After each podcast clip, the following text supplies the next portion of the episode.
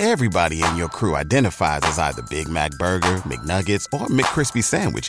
But you're the filet fish Sandwich all day. That crispy fish, that savory tartar sauce, that melty cheese, that pillowy bun. Yeah, you get it. Every time. And if you love the filet of fish, right now you can catch two of the classics you love for just $6. Limited time only. Price and participation may vary. Cannot be combined with any other offer. Single item at regular price. Ba-da-ba-ba-ba. Привет! Это Ольга Китаина, основательница сервиса по подбору психологов «Альтер». И Кристина Вазовски, продюсер проекта. Я вас слушаю, это подкаст, в котором вы узнаете, как устроена психотерапия изнутри. Наши герои – настоящие психотерапевты клиент. Каждую неделю они будут встречаться и записывать свои сессии, а вы сможете наблюдать за их прогрессом или его отсутствием. У этого подкаста нет сценария. Мы не вмешиваемся в то, что происходит между терапевтом и клиентом. Вы слышите реальный диалог героев подкаста. Мы вырезаем только те детали, которые нарушают их анонимность. Всего в подкасте 6 эпизодов, и их важно слушать по порядку. Если вы не слушали первый выпуск, будет лучше начать с него. Ответы на самые часто задаваемые вопросы о проекте вы можете прочитать по ссылке в описании подкаста. А также в нашем инстаграме собачка псиальтер.ру.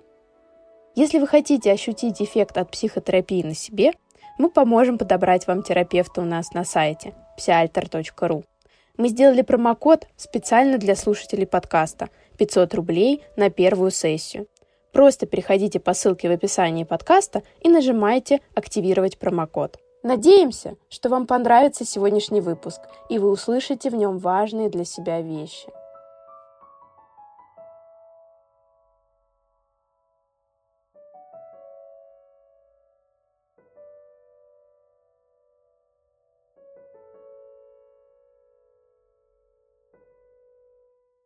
Я бы хотела узнать, как ты прямо сейчас. Расскажи мне, в каком ты состоянии, в каком настроении. Я в отличном настроении. У меня сегодня выдалось максимально рабочее утро с 8 утра. Все хорошо. Готова к беседе, к диалогу, к работе, вообще ко всему, что скажешь. Хорошо. Тогда давай начнем, наверное, с разбора домашки.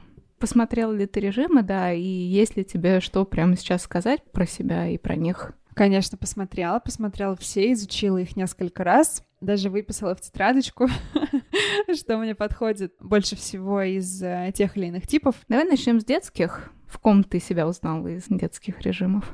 В детских точно себя узнала в брошенном ребенке. Сюда как раз подходят ситуации, которые мы обсуждали в прошлый раз. Несколько из историй из детства. В чем он сейчас проявляется на сегодняшний день, твой брошенный ребенок, когда активируется, в каких ситуациях? Активируется, наверное, когда я не полностью уверена в том, что я сейчас делаю, в правильности своих действий, когда мне, возможно, нужен совет, если я его не получаю или получаю такой какой я не ожидала, у меня возникает какое-то непонятное чувство, что, ну, наверное, это я просто что-то делаю не так. Потом мне показалось, что брошенный ребенок, он чем-то похож на одинокого. Ну, это некоторые грани одного и того же состояния. Рассерженный я написала, но поставила знак вопроса рядом, потому что вроде как это не мое обычное состояние, но иногда бывают неконтролируемые какие-то приступы ярости, гнева, тоже на какие-то внешние воздействия, на какую-то, может быть, критику. Можешь привести пример какой-то из, может быть, недавнего или из того, что хорошо помнишь? Я в принципе, очень адекватный человек, и критику в свою сторону воспринимаю нормально. Но бывают какие-то вещи, которые меня задевают лично. Я не знаю, почему это происходит. Даже если в работе у меня есть какой-то проект, я им занимаюсь, потом спрашиваю совета у какого-то более опытного человека, кто с этим уже сталкивался, в ответ получаю какую-то критику и начинаю думать, что эта критика не про мой проект, а именно про меня. И в этот момент, когда я думаю, что это меня обижают, а не мою работу, как-то пытаются скорректировать, у меня начинается... Сначала я обижаюсь, потом я злюсь, потом опять обижаюсь. Ну, в общем, какой-то такой круговорот происходит. Ну, ничем хорошим обычно это не заканчивается, потому что я стараюсь это все забыть, пропустить, сказать себе, что, ну, ничего важного там не было, поэтому ты можешь этого человека не слушать. Да, это похоже, и я услышала как раз такую деталь, которую мы обсуждали в конце прошлой сессии, про проявление отстраненного защитника. То есть ты начинаешь распаляться, эмоции накаляются, ты чувствуешь, что ты теряешь контроль как будто бы, да, над ситуацией, и потом приходит отстраненный защитник и говорит, да забей, это все не важно, вообще просто не слушай это, да, и все, и отключает. Похоже, да, очень похоже. Из детских режимов у меня еще осталось два которых я для себя выделила, это счастливый. И последний режим, который я в себе нахожу, это униженный. Как ты понимаешь, что это именно он? Что именно унижение — это то, что ты чувствуешь? Я думаю, что из-за того, что я всегда была довольно стеснительным ребенком, думаю, что какие-то вот такие истории, которые связаны с э, выступлениями, может быть, или те истории, в которых я боюсь показаться смешной, я их просто стараюсь избегать, чтобы мне за это не было стыдно. И в этих ситуациях просыпается мой униженный ребенок, как мне показалось. Я тебя, возможно, сейчас удивлю, но то, о чем ты говоришь, больше похоже на требовательного родителя и критика, критикующего родителя, которые скооперировались с избегающим защитником. То есть требовательный родитель говорит так, а ну покажи класс перед всеми, ты не чувствуешь, что ты способна на это, и поэтому из ситуации выпрыгиваешь. Вполне возможно, да. Так, из детей у меня все.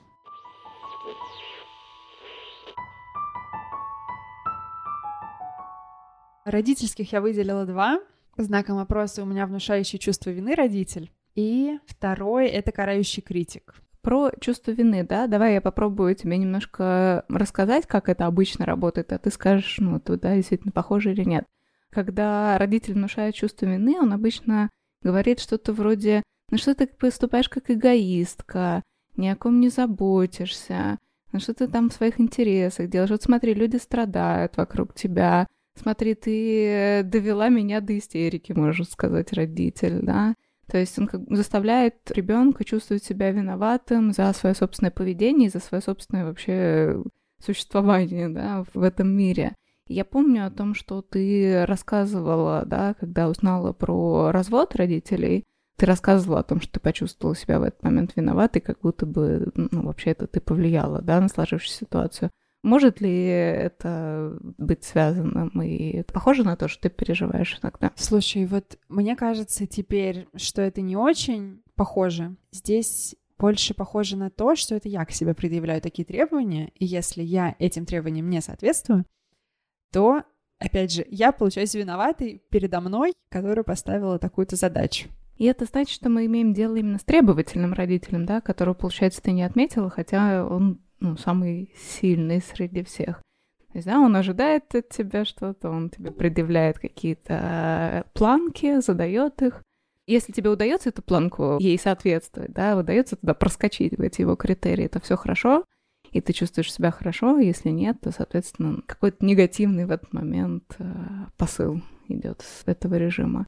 Если ты помнишь, мы об этом говорили еще, да, на первой сессии, когда говорили про вот эти качели самооценочные, которые как раз именно по этой причине и получаются, да, если есть э, высокие требования и возможность им либо соответствовать, либо не соответствовать, то в зависимости от исхода человек может попадать либо в состояние такой, может быть, эйфории даже, да, и гордости собой, либо, наоборот, чувствовать себя вообще полным дном.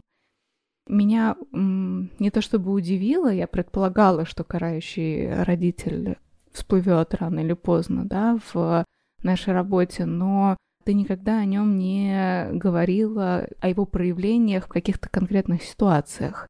Можешь поподробнее рассказать, как он в твоей сегодняшней жизни проявляется, когда? Кстати, вот пример из э, прошлых наших сессий э, про пианино. Я очень долго его хотела. После того, как я загорелась этой идеей, я сказала об этом родственникам, там маме об этом сказала, на что я получила ту реакцию, которую я ожидала, что мне все сказали, зачем тебе это надо, там, ты уже не в том возрасте, ты не ходила в музыкальную школу, типа, что за бред вообще, какая дурацкая идея. Но несмотря на это, я пошла, занималась э, с репетитором, и в какой-то момент я просто все это бросила. И вот с того момента прошло около двух лет, но я все равно, когда вижу какие-то предметы, связанные с игрой, там у меня в квартире ноты лежат, я об этом вспоминаю и начинаю себе говорить, блин, вот зачем? В чем твоя проблема? Почему? И я вот это вот себе проматываю, проматываю, повторяю, повторяю, но все равно, кроме самобичевания, у меня здесь не выходит ничего. Я так и не достала ни разу этой пианино, не достала ноты и ничего не сыграла. Я слышу здесь снова требовательного родителя, да, который снова говорит, давай-давай, ты можешь, сделай это. Карающий все-таки звучит больше как, ну ты полное дерьмо вообще. Ну просто какой-то ужас. Ну, у меня два таких человека рядом стоит. Один карающий, второй требовательный. Давай, давай. А второй такой говорит, ты не достаешь, значит, все, ты дерьмо, у тебя ничего не получится, забей и вообще, Мгм. что это не это за твое. идея была изначально. Да, да, да, это сразу было понятно, что это гиблое дело.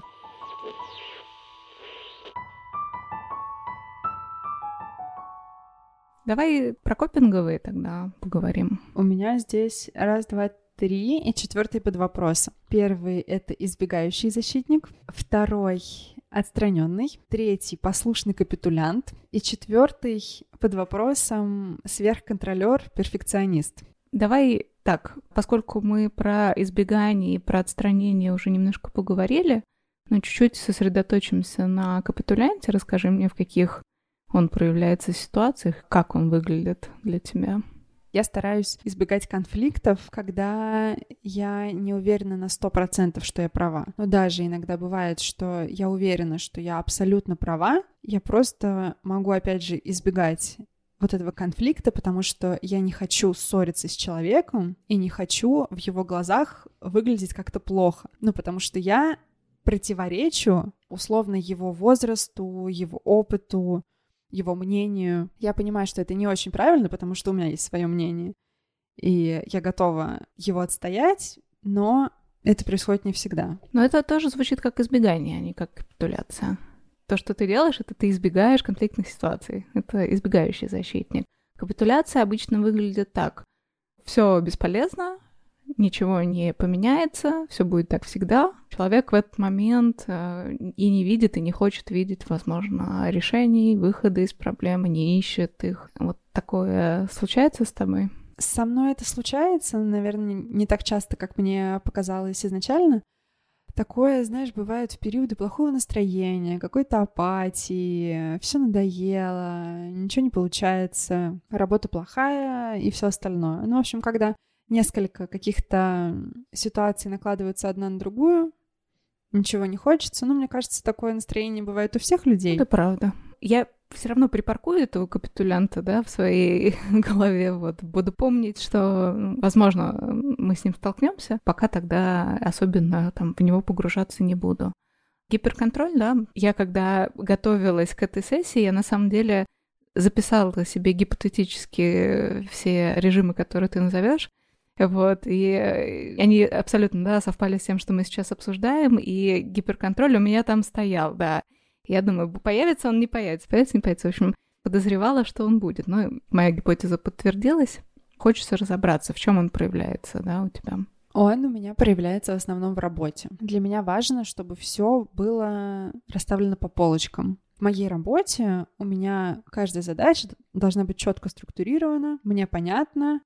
Я сама там себе делаю списки, сама делаю себе дедлайны. Я очень люблю делать презентации, и э, в своей работе я их тоже часто использую. Придраться там абсолютно ни к чему. Даже заядлому критику даже тому, кто у меня в работе там делает эти презентации уже 30 лет. Я, опять же, для себя ставлю себе такую задачу, чтобы у меня здесь все было безупречно. С одной стороны, мне кажется, что это хорошо, потому что это дисциплина. Но с другой стороны, я трачу на какие-то вещи больше времени, чем я могла бы потратить и заниматься в то время другими делами. И наверное, быть где-то эффективней. То есть гипер этого гиперконтролера, да, в том, что, ну, немножко перебор в плане погружения, да, в то, что тебе нужно делать. Я хотела прояснить, это связано ли с вот этими сильными внутренними требованиями в большей степени. То есть я ожидаю от себя сделать все идеально, и поэтому я делаю все идеально. И когда делаю все идеально, мой внутренний требовательный родитель доволен, спокоен, я чувствую себя хорошо. Или Это больше про то, что другой человек это может увидеть, он может это оценить, может оценить это негативно, и тогда он мне может что-то сказать или подумать обо мне плохо, и поэтому я защищаюсь от... Поняла вопрос. Это не про другого человека, это про меня. То есть удовлетворение некоторых личных внутренних высоких стандартов, так? Да, абсолютно верно, да. Поскольку я помню, да, что твой основной запрос связан там с тревожностью и с э, самооценкой, можешь ли ты сейчас подумать, придумать пример какой-то ситуации, где проявляется эта проблема тревожности или самооценки, и где ты хронически или систематически избегаешь каких-то действий. Ну да, наверное, есть. Наверное, она проявляется постоянно, когда мне нужно отстоять какое-то свое мнение. И я боюсь, что я не так это сформулирую, что я не так это доложу, и люди, которым я это говорю, они, во-первых, либо меня не поймут, либо скажут, фу, что это за идея, это вообще отстой полный. Как вообще у тебя в голову пришло это даже сказать? Ты, если я правильно понимаю, да, избегаешь таких ситуаций, избегаешь да, да, да, да, стараюсь. Хорошо. Можем сейчас провести такое небольшое упражнение, которое называется интервью с режимом. Вот, то есть наша задача научиться видеть режимы и воспринимать их как нечто внешнее по отношению к тебе самой. Да, это не ты, это твой режим сейчас проявляется. Это не ты, это вот требовательный родитель, это твой отстраненный защитник. Да, а ты это что-то вне этого какой-то взрослый человек, который вообще-то способен эти все части координировать, управлять ими и решать, кто сейчас вообще должен да. выступать на сцене. Это то, что делает здоровый взрослый человек. Интервью с режимом проводится, если в офлайне, то с использованием стула. Да, мы сейчас можем использовать э, какой-то предмет, который поставим рядом с тобой и попробуем с ним ну, пообщаться. Это упражнение. Как тебе такая мысль? Да, я предупреждала, что это будет, но надеюсь, сейчас ты понимаешь, зачем да, это надо. Да, понимаю. Вот, потому что не да. уверена сразу, что это все получится, потому что я, наверное, и сейчас себя буду чувствовать вот как-то странно.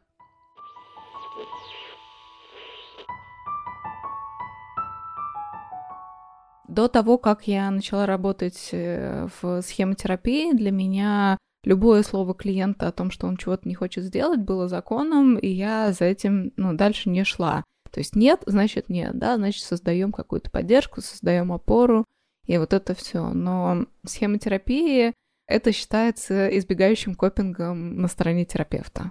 Потому что вообще-то, если человеку оказать достаточно поддержки и дозировать, скажем так, эти переживания, то есть обеспечивать должную безопасность, ничего страшного не будет в том, что он это сделает. Никаких демонов из ада мы не выпустим, и, в общем-то, бояться особенно нечего. Но если мы это сделаем, если мы ну, преодолеем это избегание, да, это даст возможность во-первых, испытать опыт преодоления избегания, да, что очень важно для клиентов с, с таким с характерным копингом, а с другой стороны даст опору какую-то, ну и даст вообще материал для работы и продвижения какого-то.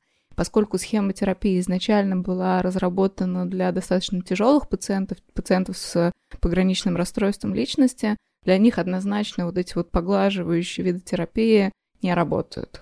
Не работают именно потому, что они обходят умело все, что нужно, да, и никогда не добираются до сути. Поэтому схемотерапия — это, ну, просто некоторая аксиома, да, что если мы замечаем избегающий копинг, надо с ним конфронтировать.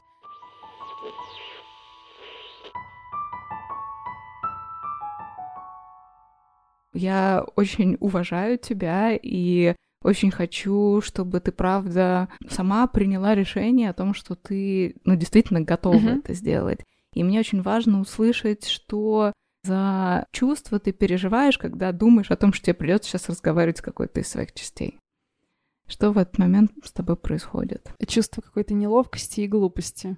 Так, как ты думаешь, это чувство с каким из режимов связано? С отстраненным защитником, наверное. Хорошо. А само чувство стыда от того, что ты это делаешь? И вот это, вот, а, это какая-то глупость, ничего ты вообще занимаешься. Чей это голос? Узнаваем для тебя сейчас или непонятно? Нет, мне кажется, я пока не могу понять. Ребенка? Давай так, я поиграю сейчас, и Давай. ты попробуешь оценить, да, что я такое. Ой, ну что за глупость, ну детский сад, ну в конце концов, ну я в твоем возрасте вообще-то уже со стульями не разговаривала. Это вообще какая-то ерунда. Ваши психологи эти, господи, вообще А, ерунда. Нет, На что это похоже? Это родитель. Отлично, да, это требовательный родитель, все тот же наш, или критический родитель, да, мы здесь пока они для меня слиты, я буду Мгм. говорить требовательный, поскольку он более яркий. Уважаемый требовательный родитель где-то там, тук-тук. Для чего родителю, да, сообщать ребенку о том, что он занимается сейчас какой-то ерундой? Ну, потому что он, наверное, не соответствует его каким-то требованиям, которые он предъявляет к этому ребенку. Возможно, он такие же условия предъявлял к самому себе, и просто по-другому он не может. Он не знает, как по-другому. И все, что ему неизвестно, он считает полным бредом. Обычно люди считают полным бредом, так часто бывает, когда их что-то пугает. Как ты думаешь, может ли что-то пугать твоего требовательного родителя? Он пугать что-то может, только я пока не могу понять, что его пугает. Прислушайся к себе, да, возьми какое-то время подумать о том, зачем требовать от себя, в данном случае не делать какую-то глупость, которая тебе предлагает, и которая вроде бы как призвана вообще-то тебе помочь, и вообще-то тебе облегчить жизнь, да, и облегчить твой контакт с самой собой и с внешним миром. Не знаю, странный какой-то человек. Возможно, из-за какого-то страха, возможно, из-за страха показаться какой-то нелепой, глупой, странной. Прямо сейчас я очень хочу обратиться к той части тебя, которая боится показаться такой нелепой странной. Я хочу очень поддержать ее и сказать, что ты не будешь странной выглядеть в моих глазах. Я зову тебя в свою игру. Мы с тобой проведем замечательное время. Мы с тобой комфортно поиграем, повеселимся и получим море удовольствия. Мне правда хочется тебе помочь. Мне правда хочется, чтобы эта игра принесла тебе большую пользу. Ну, ты правда понимала, что я максимально настроена на тебя сейчас, и что бы ты ни сделала, как бы ты себя ни проявила, даже если ты сделаешь какую-то самую нелепую нелепость, да, я буду радоваться, потому что это будет контакт с тобой настоящий, это будет контакт вот, ну, с тем ребенком, на которого навалили просто кучу-кучу ответственности, вот, и который заслуживает того, чтобы иногда это бремя вообще с себя снимать и веселиться, играть и делать что-то приятное для себя. Спасибо. И я, ну, правда, буду рада увидеть тебя настоящую. Я очень уважаю тебя, я хочу увидеть тебя настоящую под слоем Родителей. требований, да, хорошей девочки, да, мне это доставит много радости мне и тебе, и мы можем Да, поиграть. попробуем. Да, попробуем. Если что, то Как для тебя сейчас это прозвучало? Скажи. неожиданно, если честно. Не знаю почему, может быть, потому что я не привыкла к такому, потому что то, к чему я привыкла, это требовать, требовать, требовать, требовать. А поддержка, ну вот только в каких-то самых тяжелых случаях, когда у меня просто нет уже никаких сил. Я стараюсь искать сначала поддержки в каких-то внешних обстоятельствах, спрашивать у каких-то других людей. Там, я все правильно делаю, да, я вот сделала вот это, вот это и вот это, но могла бы еще вот это. Вот а как ты думаешь, у меня все хорошо?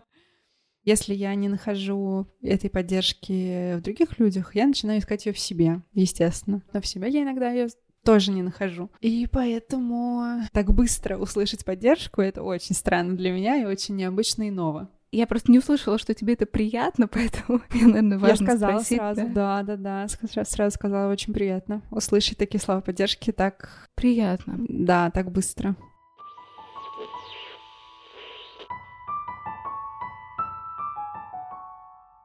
Готова ли ты сейчас поиграть со мной в, э, в игру с э, да, режимами? попробуем. Давай. Итак, у нас есть избегатель, избегающий защитник, да, который защищает и проявляется тогда, когда тебе надо, по идее, отстоять какое-то свое мнение или выразить его, или проявить себя активно. Вот, но он не дает тебе Мгм. это сделать, удерживает тебя от этого. Я прошу тебя найти какой-то предмет, который будет олицетворять этого избегающего защитника для тебя пока, на данный Мгм. момент. Надо, наверное, что-то не хрупкое, чтобы, если что, можно было его бросить. Ого, ты уже готова? Так, ну допустим. Да, готов. Ага, что это? Это какая-то такая штучка для Ага. аромалампы. Можешь ее вот подержать на руках, чтобы я видела ее, и мы с ней могли тоже коммуницировать с этой штукой. Я сейчас буду обращаться к избегающему защитнику, uh-huh. узнавать про него, задавать ему вопросы, а ты, ну, поиграй, как будто бы ты озвучиваешь его, да, ты не ты, ты исключительно свой собственный защитник, разговариваешь со мной от лица вот этого вот прекрасного предмета. Избегающий защитник, ты делаешь большое дело, кажется, ты защищаешь ее, ты защищаешь ее от сложных ситуаций, и похоже, что в какой-то степени ей живется с тобой неплохо. Вот она прибегает к тебе очень часто, ты часто проявляешься в ее жизни. Расскажи мне, пожалуйста, для чего ты и откуда ты взялся в ней, да, от чего ты ее защищал? Как ты вырос таким большим?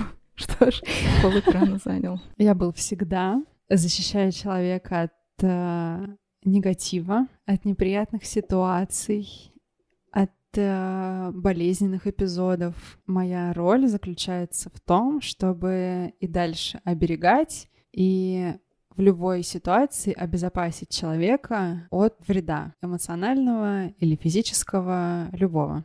Слушай, спасибо большое за то, что ты это делаешь. Ты вообще классный. Ты молодец, да, и вместе с тем, поскольку иногда говорит, что ты представляешь для нее какую-то проблему, вот, я бы хотела бы узнать, не защищаешь ли ты ее не только от вреда и бед, но, возможно, от избыточно защищаешь, да, в те моменты, когда, наоборот, чего-то бы хотела достичь, да, но ты как будто бы не даешь ей это сделать. Например, защищаешь ее в тех ситуациях, когда ей правда стоит свое мнение открыто выразить или защитить себя перед другими людьми. Так было всегда, и всегда было нормально. Что случилось сейчас, непонятно. Потому что если и был из-за меня какой-то дискомфорт, то потом этот дискомфорт сменялся благодарностью, что в эти ситуации я не попадала. Я слышу, что ты защищаешь, да, что она тебе была благодарна все это время, и ты сделал для нее много хорошего. Но сейчас э, она звучит так, да, говорит о том, что как будто бы есть какие-то ситуации, в которых она вообще-то хотела бы взять какой-то риск, да, и хотела бы проявить себя более открыто или сделать что-то, но в эти моменты ты тоже появляешься, и как будто бы в эти моменты не даешь ей удовлетворять ее потребности. Так ли это? Да. И что?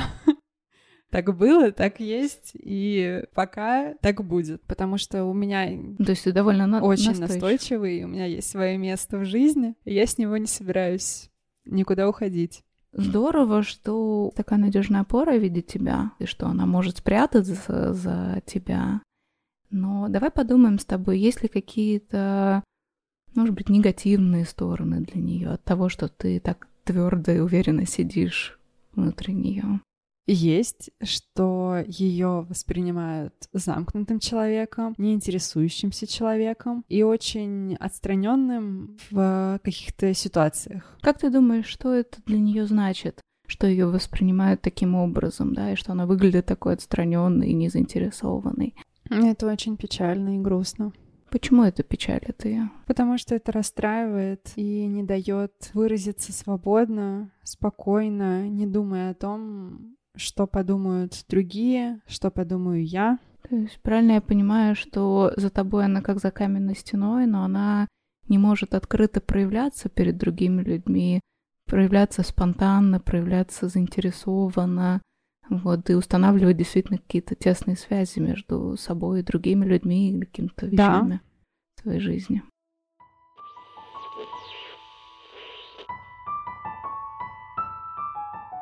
Как тебе сейчас говорить об этом? Ты звучишь уже не так уверенно, как в начале нашего интервью, уважаемый избегающий защитник. Потому что грусть и расстройство — это не самое приятное, что может случиться. Может быть, мы поможем вместе, да, и попробуем проявляться в тех ситуациях, в которых она правда нуждается в защите, и меньше проявляться в тех ситуациях, где твоя защита мешает ей, мешает ей быть соединенной с другими людьми, с внешним миром. А как понять, когда нужно, а когда не нужно? Ты знаешь, это сложно, наверное, если ты всю жизнь в ней существовал и определял это правило примерно как всегда. Придется какое-то время действительно потратить на то, чтобы пересмотреть, да, когда нужно, когда не нужно.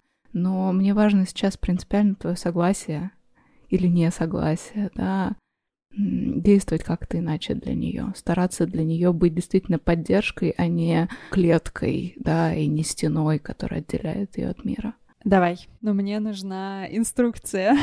Обязательно, да. Инструкцию мы с тобой сформулируем, да, и сформулируем вот эти критерии. Если ты готов нам помогать, делать ее более счастливой, вот, более какой-то, не знаю, удовлетворенной собой жизнью, то большое спасибо тебе за это. Да, всегда готов.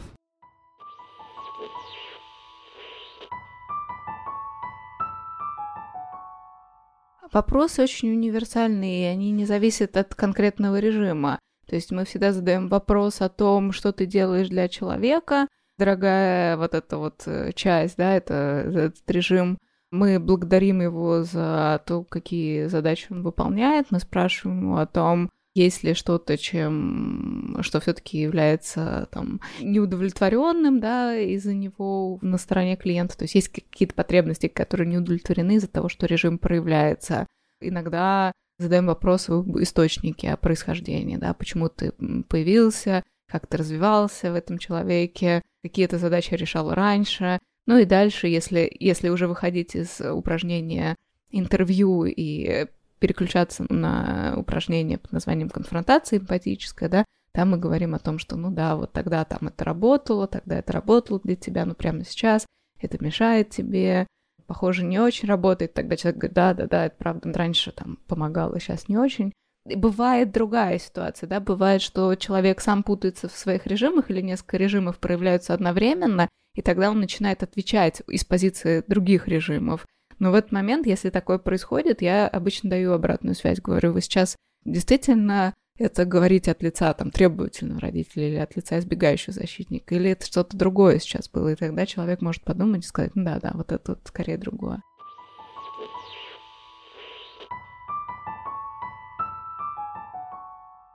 Угу. Можно отставить теперь, погладить, выбросить окно. Так, так, так, так, так. Слышу проявление явно другой какой-то стороны. Ну вот. Твоей, которая вообще это все достала. Агрессия скрытая, да. Которая хочет вообще освободиться из плена вот этого защитника. Так? Угу. Да, хочет, конечно, очень хочет. Давай, ну, попробуем сейчас дать голос этой части тебя, да? Вырази свое недовольство. Меня бесит и раздражает что я не могу говорить то, что я думаю в любой компании, вне зависимости от людей, на которых я хочу произвести какое-либо впечатление. Меня раздражает, что я не могу выступать на людях даже с какой-то самой маленькой речью, потому что я боюсь, что обо мне что-то не так подумают. И меня бесит, что я всех этих ситуаций стараюсь избегать. Ты знаешь, ты так это сформулировала интересно, что не очень понятно, на кого направлен сейчас был твой гнев. Угу. Саму себя, Наверное, которая да, да, да. не может это сделать, или...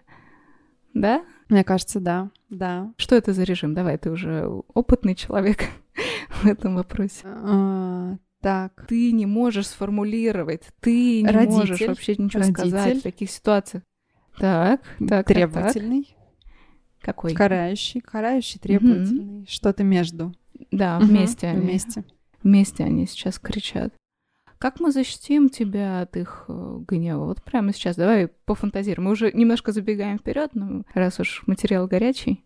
Приходит защитник, всем дает понять, что вы все не правы, и лучше вам отсюда уйти. А я буду спокойненько заниматься своим делом и жить дальше без вот этих дурацких мыслей. Угу. Но это то, что ты делаешь. Отстраняешься угу. и как будто бы это тебя не касается. Хорошо. Мне очень жаль, правда. Вот я прям очень большое сочувствие испытываю к ребенку, у которого единственный способ спастись от критики это сбежать и отстраниться. Как будто бы нет никого, кто мог бы его пожалеть, поддержать. Как будто бы нет никого, кто мог бы защитить его право действовать так, как, как он может. Если бы я, да, оказалась в той ситуации, где передо мной есть реальный ребенок и есть карающий, требовательный родитель, который на него орут и говорят, что, что ты дурень такой не можешь вообще и выступить, и слово сказать, абсолютно беспомощный, да, в этот момент я бы очень сильно разозлилась, и мне бы захотелось остановить этих родителей, мне бы захотелось им сказать, стоп, хватит, какого хрена вы сейчас травмируете своего ребенка? Разве он виноват в том, что единственный способ, который у него есть, чтобы сберечь себя, это защищаться от всех? Может быть, вы виноваты в том, что это единственный его способ? Может быть, вы не оказали ему достаточно поддерживающего и терпеливого отношения? Именно поэтому он вынужден постоянно бояться и прятаться под подушку, под, под кровать, под диван. Какого хрена? Мне бы захотелось их, честно говоря, остановить. Как для тебя сейчас прозвучали мои слова? Я абсолютно согласна, я полностью поддерживаю, и у меня эта ситуация вызвала бы такие же эмоции.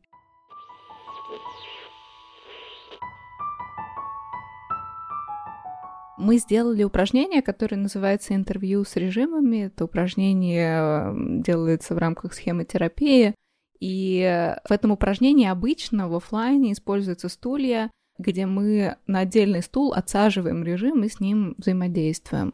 Но в онлайне пересаживаться на стуле просто не очень удобно, и поэтому сейчас те, кто пытается адаптировать схему терапии к онлайн-формату, предлагают использовать предметы. В некоторых случаях отстраненные защитники изображаются в виде листов бумаги, который выставляется вперед и как бы закрывает тебя от клиента, а клиента от тебя, да, то есть в некотором метафорическом виде это иллюстрирует. Вот, но мы взяли тот предмет, который просто был ближе. И а, смысл такого упражнения и вообще таких упражнений, скажем так, с отделением себя от режимов в том, что пока человек называет это все словом «я», я так веду себя, я так чувствую себя, да, я говорю себе это, с этим невозможно работать. Но если ты сам себе что-то говоришь, ну, что ты с этим сделаешь, да? Если ты отделяешь себя от твоей проблемы или от твоего проблемного поведения, или от твоих проблемных состояний, у тебя появляется какое-то пространство для маневров, пространство для изменений и, возможно, для поиска источников такого проблемного поведения или проблемного переживания и, возможно, с этим источником в том числе работать. То есть как только человек разъединяется с своими вот этими условно проблемными сторонами, да, он получает доступ к управлению этим всем добром. Вот, поэтому отчасти интервью решает задачу того, чтобы приучить себя думать об этом вот таким образом, да, как о чем-то, что не является, собственно, тобой, а является только проявлением тебя одним из многочисленных. А с другой стороны, целью его было выяснить, э, какие побочные эффекты да, такая стратегия имеет в жизни, да, и это важно понимать. Пока она чувствует защитника как защитника и относится к нему как к защитнику, да, его сложно будет у нее отнять. Если мы отнимаем защиту, человек остается беззащитным. Как только этот защитник становится в каких-то ситуациях барьером, в каких-то ситуациях непреодолимым препятствием, он уже приобретает вот эту двойственную природу, и с ним можно что-то делать, да, можно часть этой защиты, да, оставить, а с частью конфронтировать и противодействовать ей, да, менять ее как-то.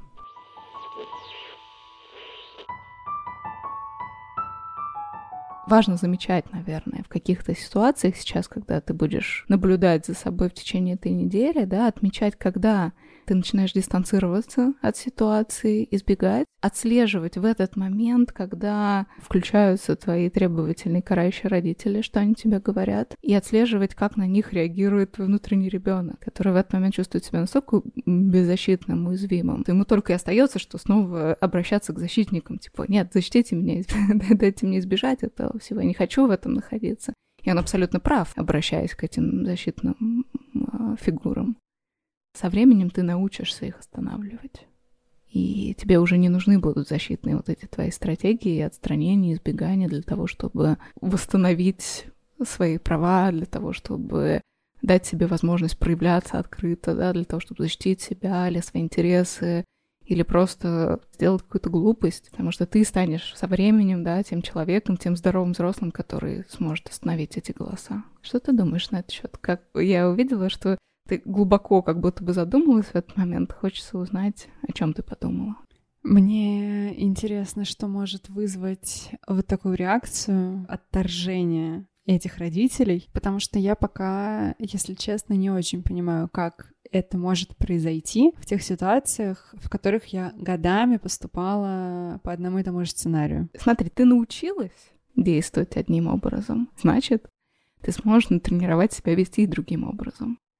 Да, но сможешь ты это отчасти благодаря тому, что будешь опираться на меня, как на ту фигуру, которая для тебя прямо сейчас ведет себя как хороший родитель, да, mm-hmm. который прямо сейчас защищает тебя от твоих собственных критиков, говоря о том, как она злится на них и как, какие бы слова я им там сказала, да. То есть опираясь на, на мой образ пока, на данном этапе, ты учишься новой модели отношения, и постепенно-постепенно это станет тоже какой-то частью тебя, да, которую ты сможешь управлять самостоятельно. Угу. Посмотрим. Интересно. Пока что интересно. Как, как этот человек поднимется, выберется и всех отмахает.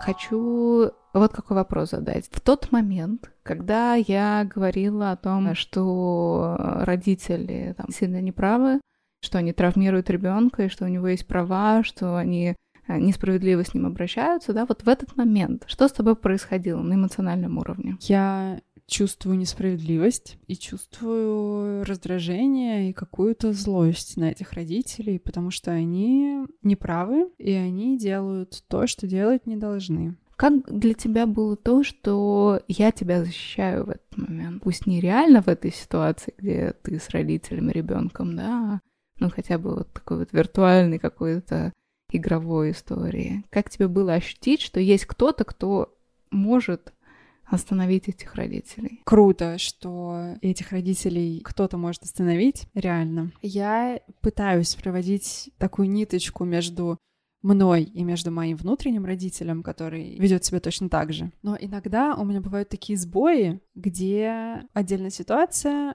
отдельно внутренний родитель. Но здесь, наверное, у меня произошел тот же самый сбой сначала, я понимаю, что это все про этого человека, про внутреннего родителя, который ведет себя неподобающим образом, что он, очевидно, по всем пунктам не прав, и потом просто как-то резко раз приходит этот защитник и говорит, ну, это все не про тебя вообще, забей, ну, к тебе это отношение не имеет, да, такая ситуация возможна, но ты тут ни при чем.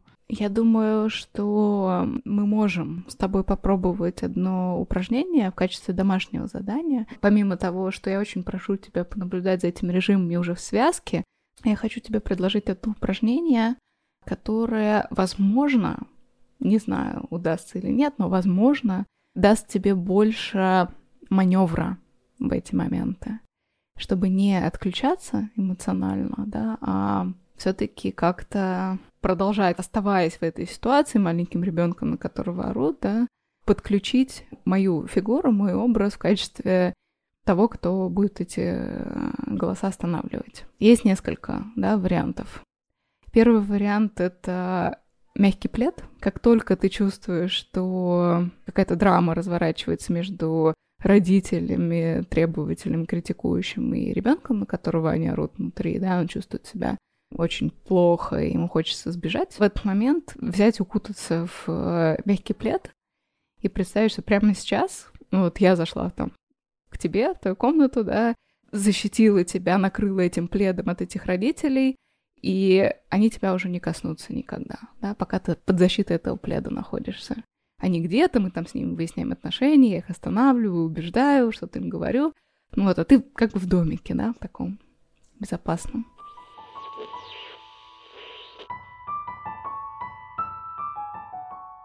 Я думаю, что сегодня, поскольку я прям целенаправленно старалась как можно больше ей показать свою роль во всем этом процессе, да, то есть мы не просто там обсуждаем ее проблемы, да, вот есть я живой человек, со своими реальными там чувствами, которые к ней хорошо относятся и которые ловят ее просто со всех сторон в заботливые мягкие руки, я думаю, что это ну, должно для нее каким-то быть трамплином для того, чтобы больше раскрыться в отношениях. Но вот прямо на этой сессии, наверное, только под конец я ощутила какое-то ее встречное движение. Вначале не особо.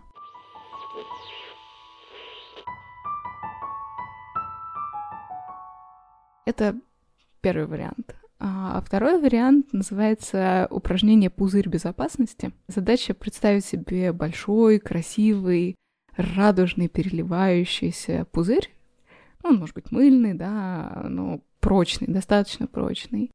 И ты можешь представить, как все критики твои, все отстраненные защитники, в общем, все, что тебе не нужно сейчас, вся вот эта вот масса негатива, который ты чувствуешь по отношению к самой себе, заходит в этот пузырь и не может выйти обратно.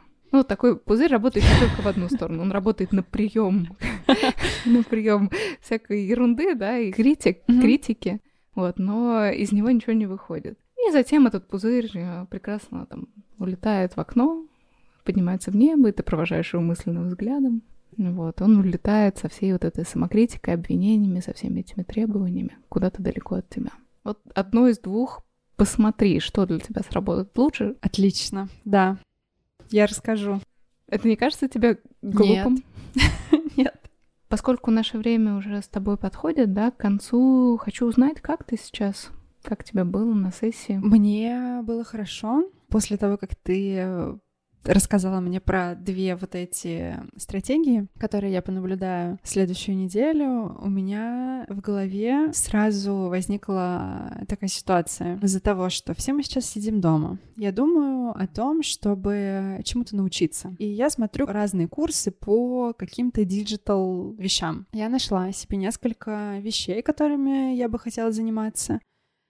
И я хожу и думаю об этом уже от двух дней до шести дней. Я понимаю, что сейчас вот эта вся история закончится, и если я ничего из этого не возьму, я буду начинать себя винить. И, соответственно, в этом, наверное, проявляется родитель или кто здесь проявляется, потому что, ну вот я сейчас подумала про вот эти все роли и не могу их э, сопоставить, кто есть кто и кто сейчас не дает мне начать заняться чем-то другим, каким-то делом. Ну вот смотри, да, еще раз. Копинги — это то, что ты делаешь. Избегаешь, отстраняешься. Если ты не делаешь, это значит, что у тебя избегающий в этот момент копинг или там отстраненный защитник, mm-hmm. или избегающий в зависимости от ситуации. Но он проявляется потому, что есть зудящий, требовательный родитель, который говорит, ты должна, ты должна, mm-hmm. ты должна. В конце карантина стоит карающий родитель с ремнем, который говорит, если не сделаешь, будет тебе больно.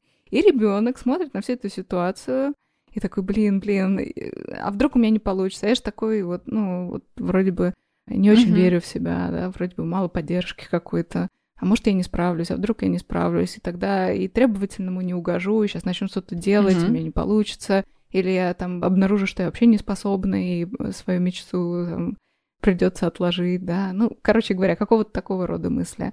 И все, и оцепенение, и страх, и хочется защититься, ничего не делая, избегая. Но в этот момент прихожу я, накрываю тебя пледиком и говорю, требовательный родитель, иди нафиг, карающий родитель, вот этот, который там с ремнем стоит, только попробуй ее пальцем тронь, я тебя самого самого покараю за это. Вот. И что чувствуешь ты тогда? Все равно какую-то нерешительность. Но потому что, окей, я ребенок, я понимаю, что я могу что-то сделать или не сделать под страхом там получения наказания или наоборот под э, мыслями, что я получу какое-то поощрение. Но если нет ни того, ни того, ну, то ребенок, получается, остается только с теми мыслями, которые у него есть. И это, опять же, продумывание тех же ситуаций, хотя казалось бы, что они уже не актуальны и нереалистичны абсолютно. Вот, но тем не менее что-то остается, что до сих пор как-то задерживает этого ребенка, ну, наверное, его ну, какое-то непонимание и неуверенность. Ну, потому что ему никто не говорит, что делать, и из-за этого какое-то непонятное ощущение у него возникает. Ну, правда, как ребенок. Я хочу в этот момент, вот прямо сейчас, да, обратиться к этому ребенку, который стоит дезориентированный, не понимает, куда ему идти. Я хочу ему сказать, тебе сказать, э, ей сказать, да, девочке этой, что я рядом с тобой, ты умница, ты можешь попробовать все, что тебе придет в голову. И даже если у тебя что-то не получится, ты хотя бы узнаешь, как это, ты сможешь просто попробовать делать то, что тебе кажется интересным. Этого будет достаточно, даже если ничего не удастся. Мы с тобой вместе, за ручку, пройдем маленькими такими шажками. Ты сможешь чувствовать себя безопасно, даже не выдавая какой-то супер результат. Просто идя за своим собственным интересом. Как тебе сейчас это было? Ой, приятно. Конечно, безусловно. Ты сможешь это запомнить? Или мне стоит для тебя это записать нет, и отправить тебе как напоминание? Нет, давай я попробую это запомнить. И если у меня возникнет какая-то сложная критическая ситуация, я вернусь к тебе, если у меня не получится транслировать это себе так, как получается у тебя сейчас. Очень хорошо, я буду рада, если ты сможешь это сделать.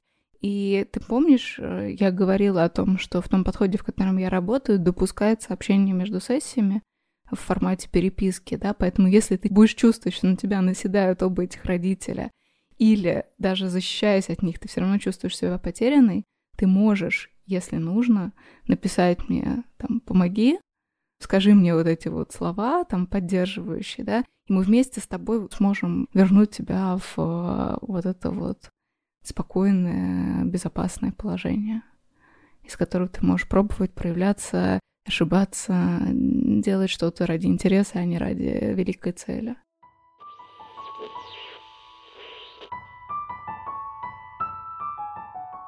Я думаю, что сейчас как раз настал, знаешь, такой драматический поворот для интересного обсуждения а, сессии. По-моему, на прошлой сессии я говорила о том, что отстраненный защитник скоро проявит себя и помешает терапии. Сегодня, после того, как закончилась сессия, я поняла, что я попала в этот режим очень серьезно. И я переслушала специально всю сессию прям под лупой, вот, чтобы обнаружить эти моменты. Я их нашла.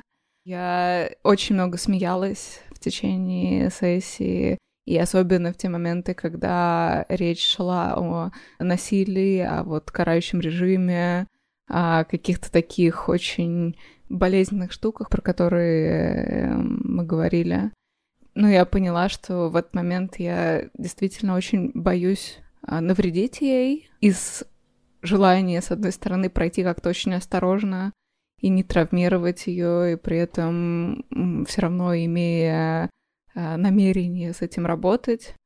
Ну, я обнаружила в себе вот такую вот тоже сильную двойственность. Ну, то есть вот, вот были какие-то такие моменты, которыми я недовольна сейчас. Не в том плане, что это как-то очень сильно повлияло, наверное, на процесс, но на следующей сессии я точно хочу сделать все зависящее от себя, чтобы не допустить проявления этого режима у себя. То есть я хочу следить за этим моментом.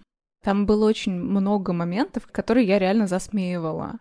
Например, мы говорили про карающего родителя, и я говорила о том, что я там хочу защитить тебя ребенком, и этого родителя там тоже могу покарать. Вот, и в этот момент я засмеялась. Ну, собственно, зачем? Я должна была показать, что я настроена очень решительно, я настроена, правда, ее защитить, я готова мобилизовать всю свою злость, чтобы встать между ней, ребенком и этим карающим критиком, да. И в этот момент я начала смеяться. Это режим, который включается у терапевтов тогда, когда он очень силен у клиента, и есть некоторый страх, что ли, вот эти вот чувства сложные, болезненные переживания клиентские вытащить наружу, потому что клиент всячески их избегает сам.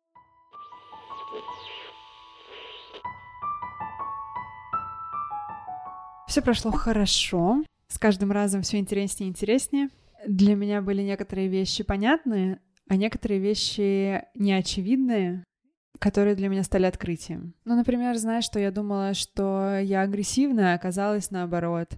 Ну, вот какие-то такие, которые на стыке двух разных поведений находятся, и ты не понимаешь, то ли это А, то ли это Б, а оказывается, что это вообще С. У меня иногда бывают проявления какой-то нездоровой агрессии. Знаешь, там что-то хочется взять, и резко кинуть. Я так телефон один свой разбила. Оказалось, что это просто защитный механизм. Поговори с неодушевленным предметом. Я хотела сначала отказаться от этого упражнения, если честно, да. В прошлый раз у меня было так. Человек мне говорит, вот стул — это твой обидчик, поговори с ним. И я вот пытаюсь что-то из себя выжить, говорю, говорю, а она в это время сидит, молчит и смотрит на меня. Ну, как я могла себя почувствовать? Никак. Чувствовала себя дурой просто, какой-то конченый последний. Здесь был диалог. Ну, то есть я говорила не просто с каким-то неодушевленным предметом. Я разговаривала с человеком, который находился по другую сторону экрана, но как бы отстраняясь от меня лично сейчас. Общие эмоции у меня положительные. После того, как наш разговор закончился, у меня появилось такое странное чувство, странно приятное, когда ты идешь к стоматологу, там у тебя болит зуб, ты к нему пришла, он тебе его рассверлил, туда положил какое-то лекарство, сверху запломбировал временной пломбой и отпустил тебя на две недели. И смотреть, изучать, как это будет работать или не работать. Я после каждой сессии, правда, получаю очень много каких-то эмоций и переживаний, может быть, не сразу, сиюминутно, там, мы закончили разговор, и все, я ухожу окрыленная, замотивированная, нет. Там какие-то мысли появляются через день, какие-то через два дня, какие-то через неделю вообще. Спасибо, что дослушали выпуск до конца. Мы будем очень рады, если вы поделитесь подкастом у себя в сторис, отметив нас собачка псиальтер.ру, а также напишите отзыв в подкаст-приложении, в котором вы нас слушаете. До встречи на следующей неделе.